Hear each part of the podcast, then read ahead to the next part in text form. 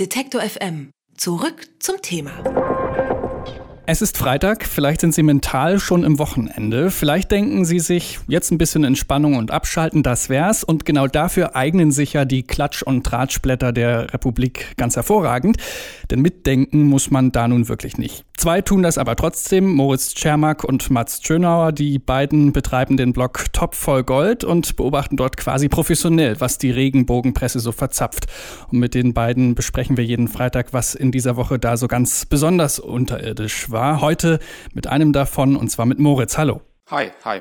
In unserer Vorbereitung habt ihr geschrieben, diese Woche schicken wir euch ein besonderes ekelhaftes Beispiel. Worum geht's? Ja, ähm, ekelhaft trifft es da, äh, finde ich, äh, wirklich ähm, sehr gut. Also ähm, das Thema an sich ist erstmal jetzt nicht ekelhaft, es ist einfach schrecklich. Ähm, es geht um den Absturz der äh, malaysischen Maschine MH17 äh, in der Ukraine. Und dann geht es hauptsächlich darum, ähm, was die Regenbogenpresse daraus gemacht hat. Ähm, denn da wird es dann wirklich ekelhaft. Was ist dann das besonders ekelhafte daran? Die aktuelle beispielsweise, eins der wirklich äh, schlimmsten Hefte äh, aus dem Segment, ähm, macht schon auf dem Titel eine ganz unangenehme Sache, nämlich ähm, suggeriert sie so ein bisschen, dass der, dass den Kindern oder den Töchtern äh, des niederländischen Königspaares was passiert ist. Da heißt es nämlich Maxima, das ist die Königin Maxima, gebt unsere Kinder zurück. Äh, ganz Holland weint, dann ist da auch noch ein Foto von der Tochter äh, zu sehen, ähm, die brutale Tat, der missglückte Polizeieinsatz und ja, äh, der unbedarfte Leser und die unbedarfte Leserin ähm, müsste erstmal denken, den Kindern des Königspaares ist was passiert. Wenn man dann die Geschichte innen drin liest, ähm, die sehr schmierig und schmalzig geschrieben ist und sehr unangenehm zu lesen ist, meiner Meinung nach, ähm, da wird dann klar, es geht nicht um die Kinder des Königspaares, sondern es geht um die Kinder, die bei diesem Flug, Flugzeugunglück umgekommen sind. Sind das denn so Einzelfälle oder machen die anderen Klatschhefte das auch so? Das, das, das Thema MH17 ähm, ist tatsächlich ganz, ganz gut vertreten ähm, in der Regenbogenpresse.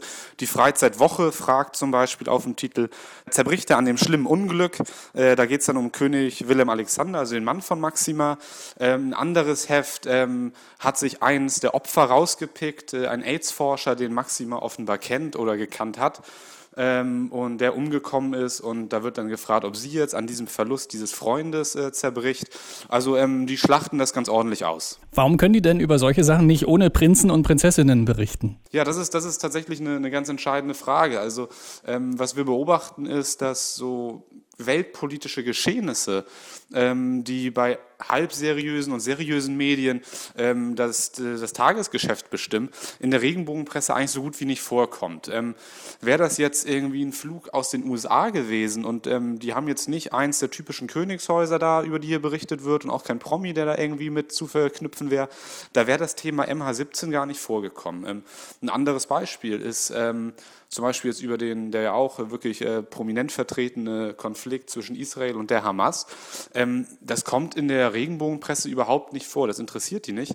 Ähm, wenn sie jetzt herausfinden würden, dass irgendein Schlagersternchen ähm, vielleicht eine Reise nach Israel gebucht hat vor einem halben oder dreiviertel Jahr und die nicht antreten kann, dann wäre es auf einmal ein Thema. Aber äh, ohne diese zentrale Person, äh, um, um die sie die Geschichte herumstricken können, äh, findet das in der Welt der Regenbogenpresse einfach nicht statt. Passiert es eigentlich auch mal, dass Angehörige oder diese Prominenten selbst dann hiergegen vorgehen? Ja, das, das, das, das, findet statt. Ähm, wir haben jetzt gerade vor ein paar Tagen äh, mit großer Freude festgestellt, dass Corinna Schumacher sich äh, stark gegen die Regenbogenpresse auch wehrt, äh, zum Beispiel gegen das Heft Die Aktuelle. Ähm, da geht es dann hauptsächlich um Fotos, die sie zeigen beim Betreten und Verlassen des Krankenhauses. Das sind, das sind irgendwie wichtige, wichtige Schritte, dass auch mal von der Seite der Gegenwind kommt. Ähm, jemand wie Maxima, ähm, die wird sowas, diesen, dieses Titelblatt der Aktuellen und diese ekelhafte Geschichte jetzt nicht ohne weiteres mitbekommen. Ich denke, da wird nichts kommen dann von deren Seite. Kennt ihr eigentlich Leute, die sowas schreiben, die in diesen Klatschredaktionen arbeiten, persönlich? Ich frage mich, ob denen das bewusst ist, was die da machen. Ähm, also persönlich jetzt ähm, auf der Straße treffend nicht. Ähm, wir haben ab und an mal äh, Kontakt zu den Leuten. Das passiert am meisten über E-Mail, äh, über Facebook und so weiter. Also es ist dann äh, alles digital ab und an gibt es ja auch, zum Beispiel im Blog von Stefan Niggemeier gab es mal eine Reaktion von jemandem, der sich als ähm, aktuelle Mitarbeiterin ausgegeben hat. Da wird schon irgendwie im Gespräch dann äh, ein sehr anderes Verständnis äh, von Journalismus, ähm, vom Schreiben, ähm, anderer Blick einfach auf, auf Themen, ähm, auch ein anderer Blick äh, auf ethische Grundsätze wird da deutlich, äh, wenn man sich mit diesen Leuten unterhält. Ähm, die finden das irgendwie alles ganz in Ordnung, was sie da machen. Jeden Freitag schauen wir mit den Machern des Blogs Top voll Gold in die Regenbogenpresse und wollen wissen, was die klatschenden und tratschenden Kollegen diese Woche so verzapft haben. Und das tun wir mit Mats Schönauer und Moritz Czermak. Mit letzterem haben wir gerade telefoniert. Ich sage vielen Dank, Moritz. Ich danke auch.